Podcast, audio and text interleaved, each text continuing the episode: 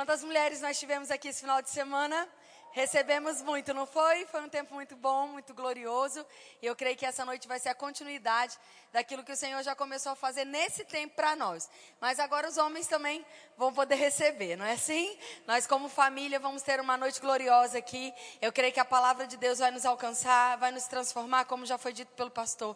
Quero também honrar e agradecer a vida do pastor, de Dalila, é, dessa equipe maravilhosa que tem me recebido com tanto cuidado, carinho. Dizer para a Sônia que foi uma honra compartilhar com ela esses dias, né? Estar com ela aqui é, nessa conferência, honrar a vida dos meus pastores, pastor Eliezer Rodrigues e Mama Georgia, sou ovelha do pastor Eliezer e eu quero honrar a vida dele aqui, dizer para você também e honrar também a vida da minha família. Eu sou casada há 24 anos. Uh, eu e meu esposo temos dois filhos, o Felipe e a Ana, um com 22, outro com 19 anos. Estamos morando em Taubaté há quatro meses, estamos há pouco tempo ali em Taubaté. É, mas eu sempre, quando estou na itinerância, viajando, eu gosto de começar as ministrações fazendo uma menção honrosa a eles, porque honra, amados, é um princípio que mantém as portas de Deus abertas para você. Amém? Nós não conseguimos fazer nada sozinhos, nós não chegamos em lugar nenhum sozinhos. Nós precisamos reconhecer e sermos gratos às pessoas que Deus tem colocado na nossa vida, que facilitam a nossa, a nossa jornada, que nos abençoam, que nos liberam, que acreditam às vezes mais na gente do que a gente mesmo. Não é assim? Eu tenho esse privilégio de ter pastores, de ter uma família que incentiva, que apoia, que vibra em cada momento, que me abençoa para eu ir. A saudade é grande. O pastor de vez em quando me pergunta: e aí, como é que está a saudade dos filhos? No primeiro dia é folga, tenho que confessar. Senão seria mentira, né? Nas primeiras 24 horas daquela folguinha, sabe? Tipo, puxa vida, eu não fiz nada hoje, não fiz almoço, tô de folga. Mas 48 horas depois, a saudade começa e eu vou te dizer, nos últimos dias de aula, a saudade já tá pegando mesmo, o coração já tá assim, ó, eu preciso ir embora para casa mas existe uma graça, existe um, um suporte de Deus para a gente fazer aquilo que foi chamado para fazer. Amém? Então, nesses próximos dias, vocês são minha família. Amém? E nós vamos viver coisas extraordinárias da parte de Deus. Sabe por quê, amados? A palavra de Deus, ela não é uma represa. Ela é viva, ela é eficaz, ela está em movimento. Ela está sendo liberada para trazer cura, para trazer vida, para trazer paz em nossas vidas, paz na nossa mente, nas nossas emoções. Nós precisamos estar empolgados com a palavra, amados. Nós não podemos tomar a palavra como eu já sei, eu já ouvi, eu conheço. Nós precisamos ler a palavra como se fosse a primeira vez. Ainda que seja o texto mais conhecido, ainda que seja a história mais conhecida, você precisa celebrar a palavra. Porque, embora seja algo que talvez a sua mente conheça, eu posso garantir para você que Deus está fazendo algo novo. Porque Deus está se movendo. Deus está trabalhando a nosso favor. Você está animado com isso? Aleluia! Hoje de manhã a Sônia preparou uma palavra para nós, ela empolgada com a palavra, com o que o Espírito Santo está fazendo na vida dela, nessa liderança que ela está é, atuando, nesse momento dessa liderança que ela está atuando lá em Campina Grande, ela compartilhou sobre uma palavra. E eu acho tão maravilhoso como Deus ele vai é, trazendo significados para o ano. Eu considero a virada do ano um momento muito importante porque Deus libera notas no nosso coração. Ela falou sobre o tempo de comunhão, o tempo de mesa, o tempo de estar com o Senhor, o tempo da dependência de Deus, de ouvir Deus. E isso se encaixa perfeitamente com que aquilo que Deus falou no meu coração na virada desse ano. É tão interessante que no, no ano de 2019 para o ano de 2020, na virada do ano, no dia 31 de dezembro, o Senhor disse para mim que ia ser um ano extremamente difícil e desafiador. E foi justamente o ano que começou toda essa questão que nós vivemos da pandemia. O Senhor está sempre se antecipando. O Senhor não nos deixa pegos de surpresa. Deus está sempre comunicando algo, porque a vontade de Deus é que você esteja forjado por dentro, para que quando as coisas aconteçam, você não seja pego de calça curta. Você conhece essa expressão? Você seja preparado, alimentado, bem é, é, é, é, forjado mesmo com armas corretas. E a palavra que Deus colocou no meu coração para esse ano foi a palavra de preservação. E desde o começo do ano eu tenho percebido essa nota de preservação, que tudo tem a ver com o que foi dito aqui nesses dias. A preservação, amados, ela tem como definição a conservação de algo exatamente no seu estado original. Manter em ótimas condições. Certeza de que algo será mantido, é, preservado. Estado que não se altera por influência do tempo ou das circunstâncias. Oh, aleluia. A palavra preservação, ela traz para nós um sentido de guardar, proteger, algo que não vai mover, não vai mudar, independente do que vai acontecer do lado de fora. Deus está nos chamando para um tempo de preservação, de conservação da presença dEle, da palavra dEle, da voz dEle, do tempo com Ele. Eu não sei se vocês aqui comem ou se conhecem bem é, algumas conservas. Uma muito comum, acredito que no Brasil inteiro, é o picles. Aqui também tem? Você geralmente vê no supermercado dentro de um pote. E o picles nada mais é do que o pepino. Mas sabe, o pepino, quando ele é colocado lá em cima da mesa, ou dentro de uma cesta lá de legumes, em dois, três dias ele está murchinho. Ele não suporta bem o calor, ele desidrata, ele estraga. Quantas donas de casa aqui podem atestar isso? Mas bota ele na salmoura, que ele dura um ano. Você está aqui? Bota ele em um ambiente de preservação, que ele não vai se deteriorar. Deus está nos chamando para nos colocarmos em um lugar de preservação. Entra nesse pote da graça. Entra nesse ambiente aonde você fecha a tampa e você fica preservado de um lugar de alimento, de sustento, de fé, de paz, de alegria, de convicção. Nada te abala, nada te move desse lugar. As coisas externas não mudam quem você é. Mas se você, amados, abrir o pote, abrir a tampa, ainda que a salmoura esteja ali, ainda que ele, aquele ambiente esteja ali, se você tira o que está lá dentro e expõe ele a coisa comum, ele não dura muito tempo. Então Deus não está nos chamando para nos isolarmos, Deus não está nos convidando para ficarmos fora do mundo, no sentido de nos expormos à pregação e à exposição das pessoas para que elas possam ouvir da palavra. Mas nós não podemos deixar que as circunstâncias lá de fora influenciem a gente a ponto da gente perder o que nós devíamos preservar. Cuidado com o que você ouve, cuidado com o que você vê, cuidado com o que você está escutando, cuidado com o que você está emprestando o seu coração, cuidado com alguns sentimentos que podem remover sementes poderosas que estão sendo lançadas no seu coração. Você é guardião da palavra. Amém, queridos? Amém mesmo? Mateus 26, 29, hoje é uma noite de ceia, eu quero começar desse texto, eu vou ler muitos textos, então se você preferir, você pode anotar e conferir na sua casa é, a respeito de, dos textos, amém? Você pode só anotar e conferir para que a gente possa acelerar um pouco.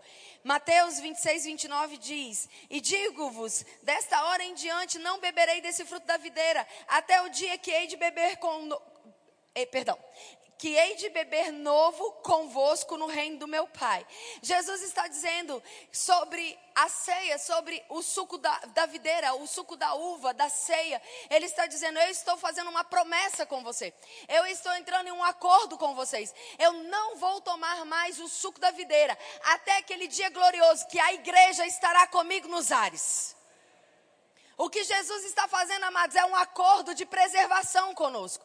Jesus esteve nessa terra e ele andou durante 40 dias arrebatado aqui. Mais de 500 pessoas o viram e testemunharam daquilo que Deus havia feito nele, a glorificação do seu corpo. Ele comeu pão, ele comeu peixe, ele andou com as pessoas, mas ele não tomou o suco da videira. Porque isso está guardado para aquele dia glorioso que a igreja vai ser arrebatada e nós vamos ceiar com ele nos ares.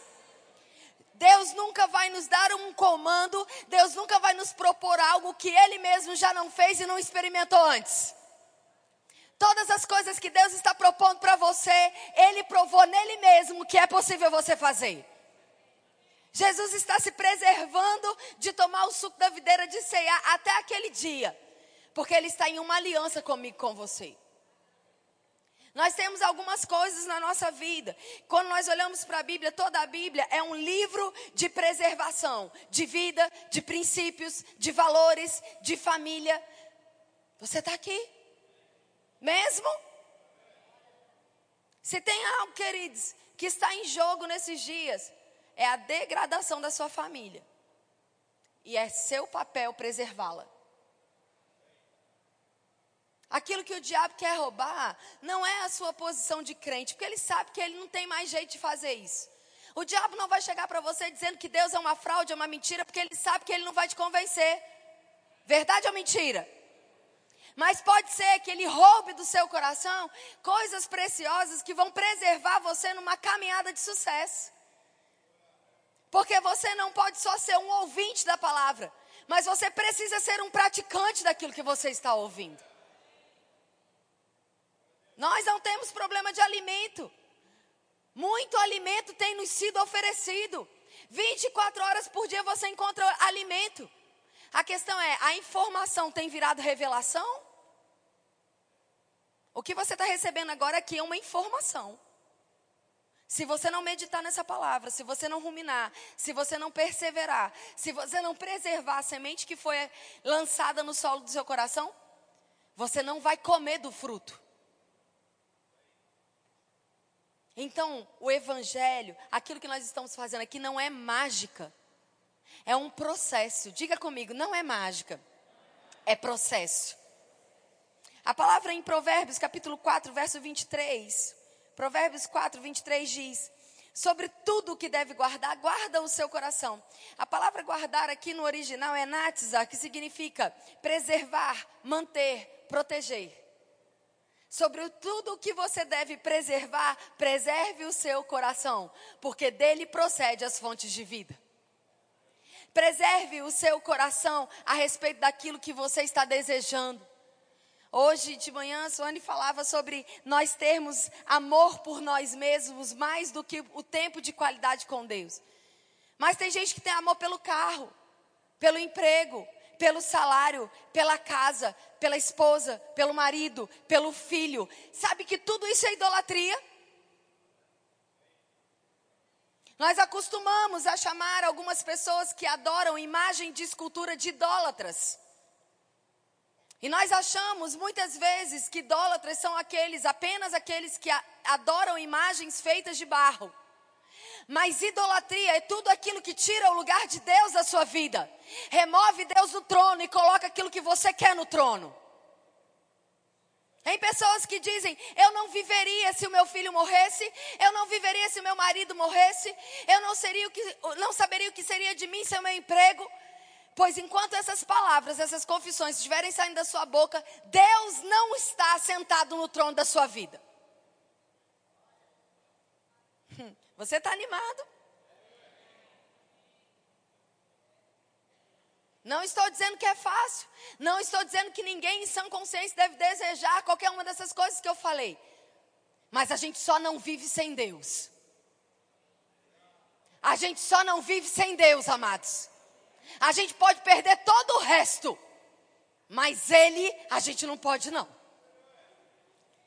Porque no dia que nós crescermos e amadurecermos espiritualmente, nós vamos ter aquela convicção que Deus está nos chamando para ter, que ainda que eu morra, esse corpo pode morrer, mas eu estou vivo, eu estou com o Senhor. É só uma despedida. É só um afastamento breve. Se meu filho, minha filha, meu esposo partirem, eles estarão com o Senhor. Eu vou sentir falta, eu vou sentir saudade, mas eu não vou morrer.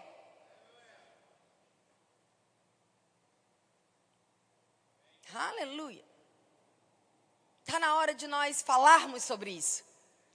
Está na hora de nós entendermos que essa vida aqui, ela não determina toda a nossa existência, nem mesmo todo o nosso propósito. Nós temos uma eternidade pela frente. Nós temos uma vida eterna pela frente. Sabe, algumas pessoas, o meu estudo preferido, aquilo que eu mais tenho me dedicado ao longo desses 13 anos de ministério é sobre escatologia. Algumas pessoas pensam que quando elas morrem, elas vão dormir no sono profundo ou a vida delas zerou o jogo. Que elas vão chegar como uns anjos esquisitos no céu e, e sem memória, com amnésia de existência. E depois vão entrar num sono e vão dormir para todo sempre. A igreja romana, ela estabeleceu esse princípio de morte, de um sono profundo, de um descanso, de sonhos bons, ou de uma criança que morre e vira anjo. Quem é que já ouviu essa bobagem? Nem é uma coisa, nem é outra. Você é um espírito. Você não vai virar anjo porque você é um espírito. Você não vai dormir porque você está vivo em espírito. Sono é para o teu corpo. Seu espírito não fica cansado. Você não pode chegar no céu com amnésia, porque, Senhor, como é que eu vou receber um galardão que eu não sei que eu mereço? Olha, eu estou te galardoando porque você foi obediente no seu chamado. Que chamado? Olha, você está recebendo esse prêmio porque você obedeceu a minha voz. Obedeci o quê? Quem eu sou? Quem é você? O que, que eu estou fazendo aqui? Você está aqui. Agora, se você vai se lembrar, se você vai ser galardoado, se você vai ser presenteado a respeito das coisas que você obedeceu, a respeito das coisas que você fez, o Senhor também vai te lembrar dos seus nãos. Quando você trocou o que era eterno por aquilo que era passageiro.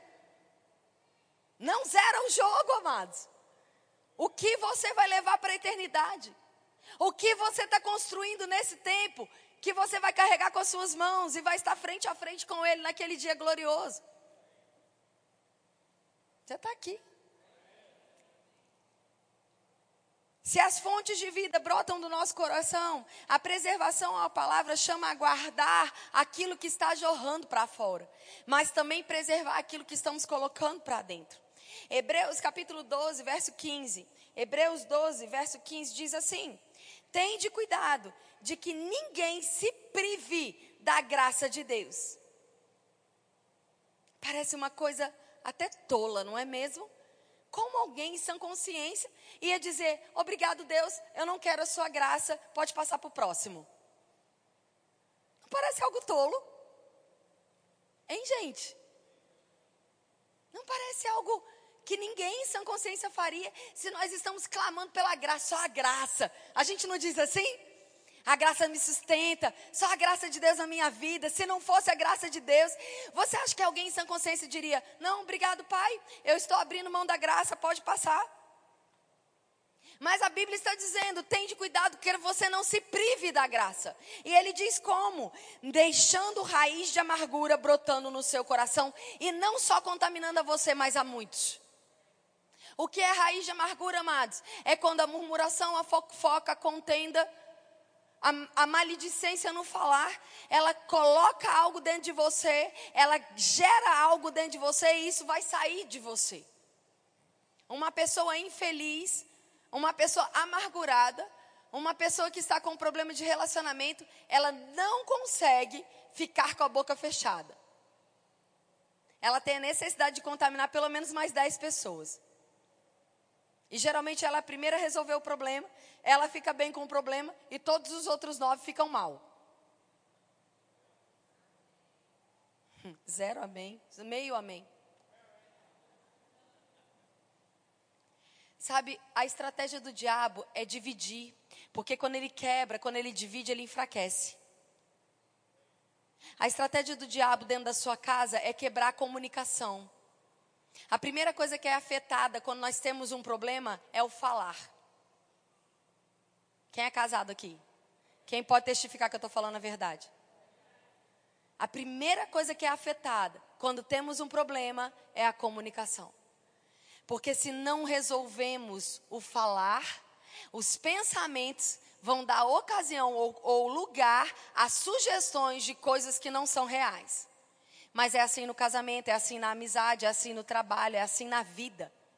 O diabo sempre vai gerar na sua mente uma fotografia de algo muito mais tenebroso do que de fato está acontecendo. Para que você confesse aquilo que ele está apresentando como uma fotografia. Porque você vai falar aquilo que você está crendo. Você está entendendo? Você está recebendo algo? Tende cuidado. Quando você perceber que o seu coração está amargurado, resolva. Trate, limpe, capine. Exponha. Seja maduro. Os mais maduros são os primeiros a pedir perdão. Não se sinta humilhado em pedir perdão. Só maduro pede perdão. Não se sinta, é, é, é, não tenha aquela preciosidade por juízo próprio, justiça própria.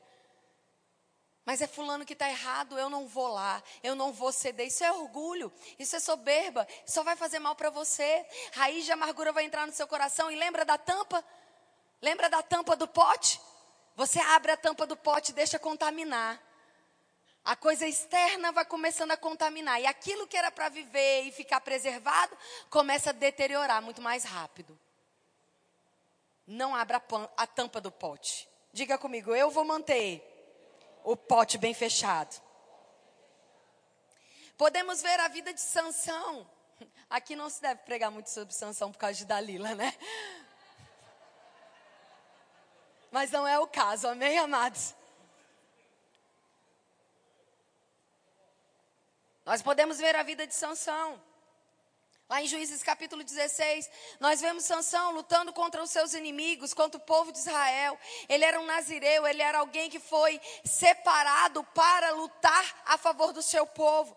Mas ele vai cair nas mãos de uma mulher que vai induzi-lo ao erro, vai induzi-lo a algo que ele não podia fazer. Lá em Juízes, no capítulo 16, nós vamos ver algo. Nós vamos ver que Sansão não guardou a palavra liberada por sua mãe. Desde o ventre separado, desde o ventre alimentado de uma forma específica, desde o ventre instruído. Quando errava, era acolhido e dizia: Meu filho, cuidado. Meu filho, com tantas moças aqui, por que você está indo buscar na aldeia vizinha? Meu filho, por que você está agindo assim? Da mesma forma, queridos, conselhos sábios têm passado perto de você todo dia. Não os despreze. É Deus levantando pessoas para manter você preservado. Um dos versículos mais tristes para mim que tem na Bíblia é quando Sansão, mesmo depois de ter entregado aquilo que era um segredo entre ele e Deus, e é traído e tem as suas forças retiradas, a Bíblia diz lá nesse capítulo de Juízes 16, que ele levantou como ele fazia sempre e ele foi lutar contra os inimigos. Mas está escrito assim lá: mas Deus não era mais com ele. Em algumas outras versões, que até traz mais profundidade, diz: E Deus havia se retirado dele.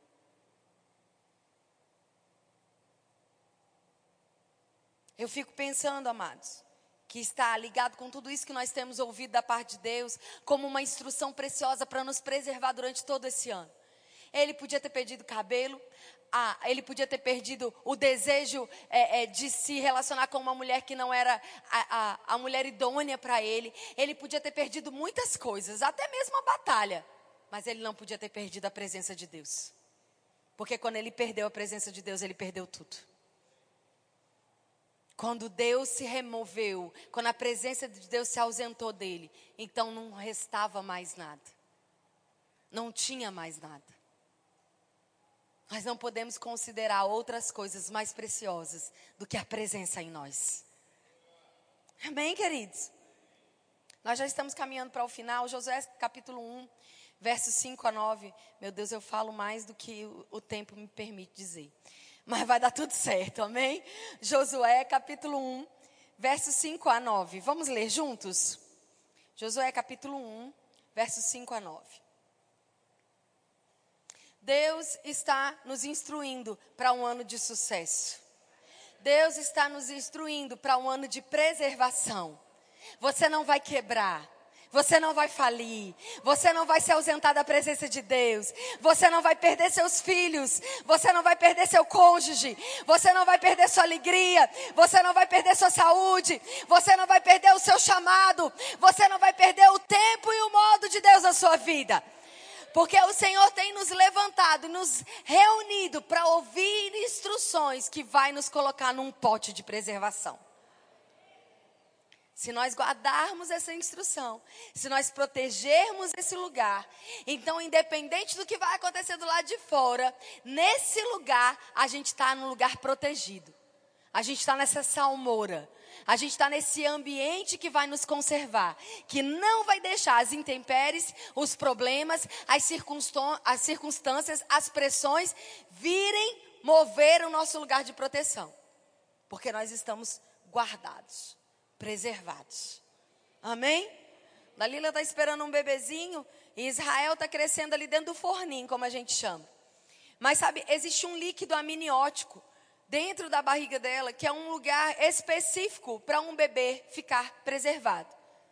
Se por alguma razão qualquer bebê perdesse esse líquido, ele perderia um lugar de preservação e vida ele ia precisar de ajuda para poder viver. Porque esse é o ambiente onde ele está sendo alimentado, protegido, que ele tem oxigênio, que ele cresce. Você precisa identificar qual é o ambiente que você precisa estar nesse momento. Porque assim como um bebê, vai chegar uma hora, quando chega ali entre 40 semanas, que o bebê não tem mais espaço e o líquido já não é mais suficiente. Agora ele precisa expandir os seus pulmões e crescer, fazendo a respiração que você e eu bem conhecemos. Mas ao longo da vida, ele também vai precisar de lugares preservados, dependendo do nível de desenvolvimento dele. Quando ele nasce, ele não pode ser botado numa cama de casal. Ele precisa de um ambiente próprio. Vai chegar uma hora que ele vai crescer e o colchão de bebê não vai ser mais útil para ele. Ele vai precisar de uma caminha. E quando ele ganhar peso e músculos, aquele colchão fininho já não vai mais ser útil para ele, porque o estrado da cama vai machucá-lo. Ele vai precisar de uma densidade maior para sustentá-lo. Nós precisamos compreender o tempo e o modo. A Bíblia diz que o sábio compreende o tempo e o modo de cada estação, para que você esteja adequado no ambiente. Amém? Josué capítulo 1, verso 5 a 9 diz assim: Ninguém te poderá resistir todos os dias da tua vida. Como fui com Moisés, assim serei contigo. Não te deixarei, nem te desampararei. O texto poderoso, ele vem me acompanhando há mais de 20 anos. A primeira vez que eu ouvi é, alguém falar que eu tinha um chamado específico de Deus para minha vida, foi citando esse texto. Moisés foi o grande líder do povo de Israel e é considerado assim até hoje. É um nome que ninguém tem dúvida a respeito do poder de liderança exercida. Quando alguém pede, é mesmo no mundo secular, alguém pede um exemplo de um grande líder bíblico, alguém vai citar Moisés. Moisés passou muito tempo com o povo. O povo confiava em Moisés. A face de Moisés brilhava, gente. Não era qualquer coisa. De repente Moisés morre. E agora vem um menino. Menino novo. Foi estranho para o povo. O povo passou 30 dias de luto pela morte de Moisés. Agora eu quero te levar a pensar comigo que às vezes a gente romantiza demais a Bíblia. A gente coloca a Bíblia numa coisa muito fácil, muito longe, muito distante de sentimentos, de preocupações, de pressões. Imagina você sendo líder do povo de Israel depois de Moisés, aos seus vinte e poucos anos. Imagina, se coloca no lugar de Moisés. Se coloca no lugar de Josué, perdão. Se coloca naquela posição de você olhar aquela multidão que tinha um grande líder e agora tem um menino dizendo: agora o negócio é comigo.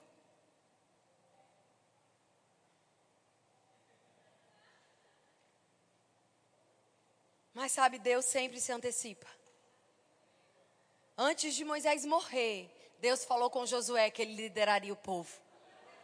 E Deus começa a reafirmar ainda em Êxodo: seja forte e corajoso. Seja forte e corajoso. Eu sou contigo, forte e corajoso. Eu não te deixarei forte e corajoso. Fui eu que te chamei forte e corajoso. O que Deus tem falado com você ao longo da sua jornada? Quais são as palavras que Deus sempre sopra em seu ouvido, te levantando e te lembrando para o que Ele te chamou? Ele continua dizendo: esforça-te. Deus chamou, Deus capacitou, mas tem um esforço, amados. Tem algo que você precisa fazer. Tem algo que eu preciso fazer. Deus não trabalha com posição, Ele trabalha com proposta. Ele não impõe, ele propõe. Eis que estou propondo a vida e a morte, escolha a vida. Eu estou com você, não vou te deixar. Mas esforça-te. Se alegra. Não se deixa abater. Tira essa cara de prejuízo. Não dá o gostinho para o diabo de uma cara almática. O diabo não merece a tua lágrima. Não dá para o diabo a informação de que ele está conseguindo fazer com você o que ele propôs. Confunda a mente suja daquele capiroto. Quando ele vier com propostas de tristeza, você fala, ha, ha, ha. Imagina a cara daquele nojento. Mas era para ela estar tá se descabelando, era para ele estar tá andando de um lado para o outro, era para eles estarem chorando. Por que, que eles estão dançando e celebrando? A vida deles está um caos. Eles acabaram de perder o carro, perder o emprego, tem um diagnóstico de, de, de enfermidade grave. Por que, que eles estão correndo? Por que, que eles estão rindo? Porque você é um mentiroso. Ha, ha, ha.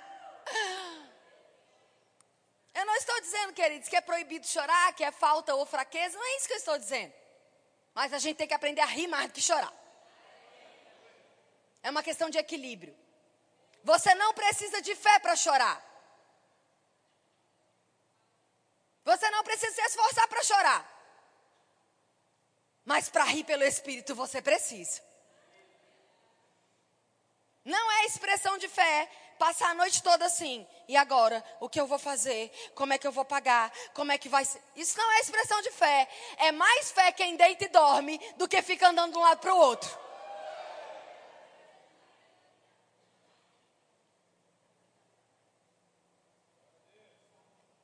Seja esforçado. Tenha uma posição de alegria, porque você fará este povo herdar a terra que eu jurei, que eu prometi. Então, somente esforça-te e tenha bom ânimo, para teres o cuidado de fazer conforme toda a lei que o meu servo Moisés te ordenou. Dela não se desvie, nem para a direita, nem para a esquerda, para que prudentemente te conduzas por onde quer que andares. Não aparte a boca da tua boca o livro da lei. Antes medita nele dia e noite para que tenha cuidado de fazer conforme tudo quanto nele está escrito. Porque então, e só então, farei prosperar o seu caminho e será bem sucedido. Nós adoramos as frases feitas, amados. Tudo posso naquele que me fortalece. Pode mesmo. Porque os versículos anteriores é: eu sei passar por prisões, açoites, perseguições, fui dado como morto, sei passar fome. Será que a gente sabe tudo isso? Porque não é legal você dizer eu posso tudo, se você não pode nada. Se o simples fato de o pastor de repente entrar correndo aqui resolvendo alguma coisa e não cumprimentar você é motivo para você ficar de mimiseira. Não adianta colar adesivo no carro, tudo posso se você não está disposto a sofrer pelo Evangelho. Da mesma forma que Deus está falando, eu vou te fazer herdar, eu vou te fazer entrar, mas seja forte, corajoso, esforça-te, medita na palavra, não se desvie, não é o que você acha, não é o que você pensa. Pratica o que eu estou te ordenando, pratica a minha palavra, saiba o que dizer. O, a, a ordem de sucesso, amados, ela está atrelada a uma ordem de obediência. Quer ter sucesso na sua vida? Seja obediente à palavra. Romanos 8, 17, 18 diz: Se somos filhos, somos herdeiros, herdeiros de Deus e co-herdeiros com Cristo. Se de fato participamos dos seus sofrimentos, também participaremos da sua glória. Ele falou que ele foi perseguido, nós seríamos também. Você não deve se anular por conta de perseguição. Este é um ano que a igreja precisa estar preparada para perseguição. Nós estamos em um tempo de políticas, nós estamos em um tempo de, de enfrentamentos de princípios. Você precisa estar pronto, você precisa estar firme, você precisa estar bem posicionado. Você não precisa defender pessoas, Você não foi chamado para defender pessoas. Você foi chamado para defender princípios. No, no, livro de Charles Capps, A Palavra de Deus e o Poder Criativo, ele diz: o mundo sobrenatural é controlado pela palavra de Deus. O mundo natural deve ser controlado pelo homem que profere as palavras de Deus. Eu vou repetir: o mundo sobrenatural, ele é controlado, é governado pelo que Deus liberou como sua palavra. Mas o mundo natural deveria ser governado por aqueles que proferem a mesma palavra que Deus está dizendo. Sabe por que, que nós passamos dois anos debaixo de uma pandemia? Porque a igreja estava dividida. Simples assim. Se tivéssemos crido na mesma coisa, nos posicionado da mesma forma, isso não tinha durado um mês, quanto mais dois anos. Mas quando o medo entra, quando a incredulidade entra, quando todo tipo de lixo tem espaço dentro da sua casa, nos seus ouvidos, nos seus olhos. Você não tem como concordar em unidade. Concordar em unidade, amados, não é só quando é favorável para você. E aqui está o segredo, aqui vai o segredo. Muitas vezes você vai ter que se mover quando a palavra diz quando dois ou mais concordarem a respeito de qualquer coisa. O que a palavra está dizendo é de uma concordância por dentro. Não é só aqui. É um abrir mão do seu desejo e transformar o seu desejo em um desejo comum. Não é uma confissão Ctrl C, Ctrl V. Eu vi alguém falando, vou falar também, vou esperar que aconteça na minha vida. Fulano fala que é poderoso em Deus e Deus deu uma prosperidade para ele sobrenatural. Eu vou começar a dizer a mesma coisa. Não vai acontecer nada. Não é você levantar sua Bíblia e dizer, eu sei o que eu sou, eu sei o que a Bíblia diz que eu sou, eu sei o que a Bíblia diz que eu tenho, eu sei o que a Bíblia diz que eu posso, ou eu sou o que a Bíblia diz que eu sou, eu tenho o que a Bíblia diz que eu tenho, eu posso o que a Bíblia diz que eu posso. Essas três frasezinhas, elas não têm poder de mudar nada na sua vida, a não ser que você saiba o que você é, que você saiba o que é seu por direito. Você precisa saber. Você precisa meditar de noite, quer dizer, mas eu não tenho tempo, eu trabalho. Vamos lá. Quem aqui já teve problema na vida? Olha, tem gente que nunca teve. Por favor, em nome de Jesus, eu queria pedir, é, com o meu coração exposto para você, no final do culto, você poderia gentilmente vir impor as suas mãos sobre a minha cabeça? Você que nunca teve um problema? Mas vocês que tiveram um problema, junto comigo, quando você teve um problema muito sério, grave, principalmente problemas emocionais que envolviam a sua família. Você dormia e acordava pensando naquilo? Sim ou não? Você passava e toda conversa que você encontrava com as pessoas que eram em comum no problema, a gente podia falar de qualquer coisa. No final, a gente ia dar um jeito de falar sobre a situação. Sim ou não? Pronto, você meditar. É quando um pensamento ocupa você, ocupa a sua mente dia e noite. Se a gente sabe meditar em problema, por que, que a gente não sabe meditar na palavra? Se exponha à palavra. Que seja o seu primeiro alimento, a sua primeira notícia, a sua primeira atualização de feed. A primeira imagem do seu dia. Deixa a palavra entrar no seu coração. Algo como Romanos 8. Eu sou filha, eu sou herdeira. Eu tenho uma herança. Eu não tenho falta. E durante o dia eu pensar no que é herança, no que é ser filha, no que tem no reino, como vai ser a eternidade, do que nós vamos poder desfrutar. Como será que vai ser lá? Será que a gente vai comer coisas igual a gente come aqui? Como será que vai ser andar e de repente encontrar Deus? Oi, Deus. Medita. Pensa nas coisas que são do alto. De repente você vai se pegar lá fazendo as coisas comuns, dando risada. E os outros vão achar, é meio doido. Pronto, você chegou no nível. O mundo não pode te achar normal. O evangelho é loucura para o mundo. Se todo mundo está te considerando um ser normal, tem coisa errada com você. Você devia estar tá dizendo,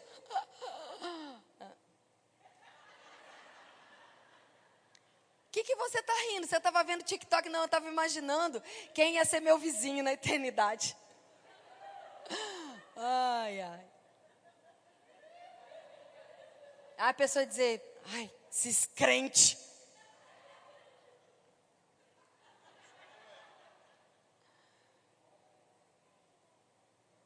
Chegar no médico e ele dizer, como ele disse uma vez para mim, sua filha tem leucemia. Tinha nove anos de idade. E a única instrução que veio no momento que eu ouvi aquela, aquela expressão foi: não fala nada. Eu puxei um baldinho do médico, botei tudo para fora, mantinha minha boca fechada. Nós fomos para casa, já com todos os laudos para ela entrar em tratamento no dia seguinte. Eu fui tomar banho e eu só chorava. E eu falei: Senhor, me ajuda. Eu preciso ser forte agora. E quando eu saí do chuveiro, meu esposo falou: Sabe, eu tive uma, uma nota no meu coração. Isso não é para afrontar nossa filha. Isso é para afrontar você. Eu tinha, naquele ano, eu tinha pregado muito sobre cura, sobre a escola de cura, o centro de cura. Eu falei, pois é. Ele falou, é. Voltei para o chuveiro. Eu falei, já presta atenção, ainda que a minha filha morra de câncer, eu vou pregar até o último dia da minha, filha, da minha vida que Cristo é aquele que cura. O que minha filha vai viver não muda aquilo que Deus é. Então, uma instrução, diga comigo, instrução específica. Chegou ao meu coração a respeito do que estava acontecendo e com o meu marido nós concordamos. E nós procuramos em Deus o que, que havia, qual foi o espaço para aquela enfermidade que de fato era, era real, era, era possível ver no corpo dela, os exames revelavam aquilo, por onde que ela tinha entrado. Deus nos revelou. A minha filha sempre teve muito problema com a alimentação, ela sempre se alimentou muito mal, e chegou um tempo que eu cansei e deixei ela comer o que ela quis. E eu falhei no meu processo de insistir. E eu conversei com ela, o pai conversou com ela. E nós falamos: nós temos uma instrução para você. Nos próximos dez dias, nós vamos alimentar você com tudo aquilo que Deus nos mandar alimentar. E você vai obedecer. E você não vai comer o que você quer, você vai comer o que você precisa para curar o seu corpo. E nós começamos debaixo de uma instrução específica porque se a instrução fosse, leva ela no médico e toma tal remédio, a gente faria do mesmo jeito e teria cura do mesmo jeito. O, o segredo, amados, não é o que fizemos, é ser guiado pelo Espírito Santo para fazer. E resumindo a história, dez dias depois, as petequias, as manchas roxas haviam sumido, o baço havia diminuído, e eu levei ela no mesmo pediatra que atendeu ela no primeiro dia. E quando eu cheguei com ela lá, falei, doutor, eu queria que você reavaliasse a Ana. E ele disse para mim, reavaliar? Como assim? Você não levou ela na hematologista? Ela não começou a quimioterapia? Aí eu, não. E ele falou para mim: Você pode ter matado a sua filha. Aí eu falei: Não. Aí ele começou a procurar o baço. Estava bem grande, né? E não, não, achava.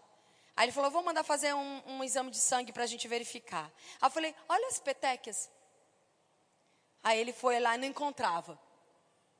Amados, por fora eu estava bem firme, mas por dentro eu me tremia todinha. Ele colheu o exame da Ana, era 11 17 da manhã. O exame ia ficar pronto ao meio-dia. Na hora que o enfermeiro botou o bracinho dela lá para colher o exame, aí eles desinfetam, né? Passam aquele álcool, éter, amarram. Aí eu fui com a mão e pá! Pai, em nome de Jesus, é o espírito de vida que governa o corpo da minha filha. Aí o enfermeiro virou para mim e falou: Você acabou de contaminar. Que ele tinha limpado, né? Aí ele limpou de novo, tirou o sangue dela. O primeiro exame, ela estava abaixo de 30 mil plaquetas. Significa que ela estava muito, muito grave. Nesse exame, 399.614 plaquetas. Nunca mais. Tem coisas que o diabo vai te dizer para saber onde é que está sua fé. E se você acolher o que ele está te dizendo, os dias serão maus. Mas se você falar, você é mentiroso. E ainda que eu tenha que viver por isso, isso não muda nada, porque eu estou preservada na palavra. o meu pote está fechado. E aquilo que eu creio, aquilo que eu confesso, não vai se mover pelas realidades externas. As realidades externas vão ter que se curvar à realidade eterna. Amém, queridos? Então, como deve ser a nossa confissão? Você precisa confessar: Deus me ama. Eu estou crescendo em fé e obediência. Eu sou abençoado. Eu tenho o favor de Deus por onde quer que eu vá. Eu dou bons frutos. Eu estou amadurecendo emocionalmente e espiritualmente. Algo de maravilhoso vai acontecer comigo hoje e também através de mim. Deus está trabalhando a meu favor. Ele me promove em tudo em Cristo. Nele sou curado. Nele eu tenho a lei do Espírito e da vida operando em mim. Eu sou a justiça de Deus em Cristo Jesus. A minha casa é lugar de paz e não de contenda. Eu tenho sabedoria, eu sou filho de Deus, herdeiro, amado, perdoado, não esquecido, não abandonado. Eu sou forte, corajoso. Eu vou realizar os planos de Deus. Viverei, não morrerei, contarei os feitos do Senhor.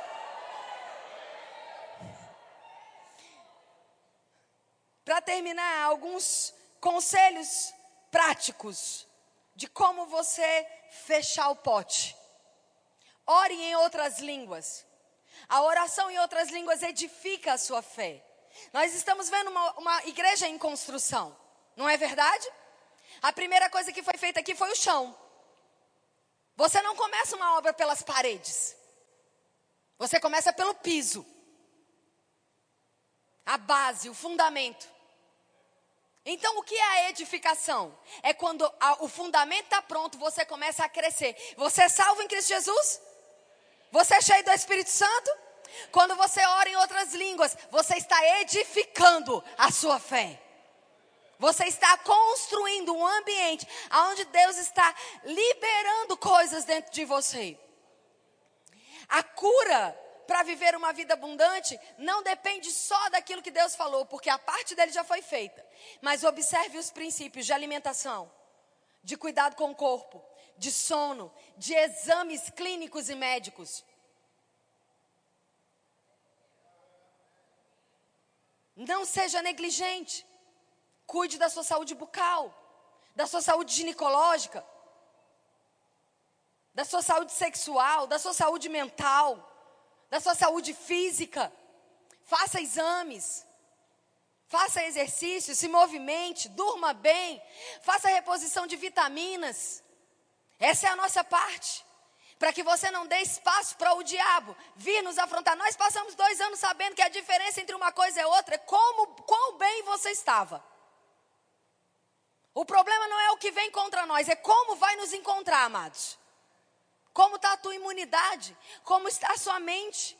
Você é responsável por cuidar do seu corpo. O perdão é um dos princípios para que você não abra o pote. Se você não está andando em perdão, você vai interromper o fluxo de bênção na sua vida. Porque a falta de perdão faz com que as suas orações não sejam ouvidas nem respondidas faz com que você ande amargurado, faz com que você contamine a muitos, faz com que você se prive da graça. Por isso Deus nos estabeleceu um princípio: perdoe. Eu perdoei você quando você era inimigo. Você também não merecia o perdão de Deus. Eu também não merecia o perdão de Deus. Ele nos perdoou, não foi? E ele diz: com o mesmo perdão que você foi perdoado, perdoe. Perceba, Deus não, não esperou a gente mudar para nos perdoar. Ele nos perdoou na condição que a gente estava. E o perdão dele nos constrangeu à mudança. E ele fala: agora faça o mesmo. Amém, queridos? Ande em uma vida de fé. A vida de fé chama à existência o que não está vendo, como se já tivesse vendo. A vida de fé, amados, não é uma vida de fato. Não é uma vida que celebra depois está vendo. Nós estamos crendo num púlpito preto. Nós estamos crendo, Pai, obrigado pelo púlpito. Ele vai ser preto. Ele vai ter duas bases. Obrigado pela mesinha que vai acompanhar. Não, eu não preciso ter fé para isso. É fato. Eu estou vendo. Mas eu posso crer por essa igreja cheia de ar-condicionado. Eu posso crer no carpete. Eu posso crer em câmeras, transmitindo culto para todas as nações. Eu posso crer no melhor ministério infantil. Eu posso crer em grandes equipamentos. Aquilo que naturalmente eu ainda não estou enxergando, eu posso celebrar. Quando chegar, a gente vai falar obrigado, pai, porque a gente já sabia que ia vir. E agora a gente está crendo na próxima coisa. A gratidão afasta a murmuração. Quer ter uma vida provida? Quer ter uma vida leve? Seja grato. Honre. Deixa a gratidão. Pai, obrigado pelo dia, obrigado pela comida, obrigado pelo sol, obrigado pela chuva. Obrigado, Pai, pela oportunidade de eu dormir um pouco mais, de eu dormir um pouco menos, de eu ler esse livro. Todas as vezes que uma murmuração vier na sua cabeça, procure algo para você agradecer. É um exercício, diga comigo, é um exercício. Mas que vai te colocar no lugar de preservação. E por fim, mas não menos importante, louve. Você quer mudar as circunstâncias? Quer mudar ambientes? Quer mudar percepções dentro da sua casa? Crie um ambiente de adoração. Em meio a louvores, Deus habita. Quando você está louvando, você está engrandecendo a Deus por aquilo que Ele é, pelo seu caráter. Você não está buscando a Deus de forma interesseira, mas você está reconhecendo o seu amor, a sua bondade. E em meio a louvores, Deus manifesta a sua bênção.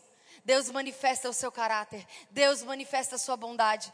Deus traz um ambiente de paz. Os demônios, os principados não suportam um ambiente de adoração. Amém, queridos? Cuidado com aquilo que você tem gerado como ambiente dentro do seu lar. Principalmente você, eu quero deixar essa dica, que tem filhos pequenos. Cuidado para que você não, imediatamente ao acordar, ligue logo a televisão em é, desenhos, em filmes, ainda que sejam lícitos ainda que sejam filmes infantis. Mas acostume os seus filhos a fazer, a primeira coisa que eles vão fazer é ver um vídeo de louvor, é ver palavras ou desenhos animados da palavra de Deus. Crie a cultura de buscar a Deus em primeiro lugar. Amém, queridos? Você recebeu algo bom essa noite? Eu vou deixar por último João 14, 23, que diz: Se alguém me ama, preservará. A palavra aqui no original é terel, que significa guarda, preserva. Se alguém me ama, preservará a minha palavra, e o meu Pai o amará, e viveremos para ele e faremos nele morada. Quem não me ama, não preserva as minhas palavras. Ora, a palavra que você ouviu não é a minha, mas do meu Pai, quem me enviou. Quem ama a Deus, guarda a palavra dele. Amém? Amém mesmo? Você recebeu algo bom essa noite? Nós podemos orar. Nós podemos ter um momento de gratidão ao Senhor. Porque nós sabemos que Ele está nos forjando para um ano maravilhoso e sobrenatural. Amém? Pai, obrigado por essa noite gloriosa. Eu oro, Pai, para que a Sua palavra encontre em nós um ambiente seguro, para que ela possa germinar, crescer, criar galhos, frutificar que nós possamos nos alimentar dos frutos que nós vamos ver nascer, porque nós vamos perseverar até que essa, essa semente gere frutos e frutos para a eternidade. Obrigado por um ano preservado, um ano de dependência, um ano, Pai, onde nós vamos é, optar, escolher, Pai, ter você em primeiro lugar ficar contigo, ouvir a tua voz, saber a sua opinião, entender o seu coração, buscar a sua vontade, nos rendermos aos seus planos. Obrigado por um ano de paz, de perdão, de alegria. Obrigado, Pai, por um ano onde nós vamos ser mais maduros. Nós vamos responder mais rápido aos comandos da Sua voz, aos comandos do seu coração. Aquilo que o Senhor já está vendo a respeito do nosso futuro. Eu oro pelas famílias dessa igreja e declaro famílias fortes, benditas e abençoadas. Eu declaro, Pai, um ano próspero, feliz, suprido, provido, protegido, em um nome de Jesus. Amém? Nós vamos ter um momento ainda tão especial essa noite. O momento que nós vamos guardar aqui, em memória, aquilo que logo, logo faremos face a face com o amado das nossas almas. E que você possa fazer desse momento, novamente, a reafirmação da sua aliança com o Senhor. Amém? Obrigado pelo seu tempo, pelo seu ouvido. E eu oro para que essa semente não se perca, mas que dê muitos frutos. Um beijo no seu coração. E amanhã, para você que é aluno do Rema, a gente se encontra aqui às 8 horas. Amém? Pastor?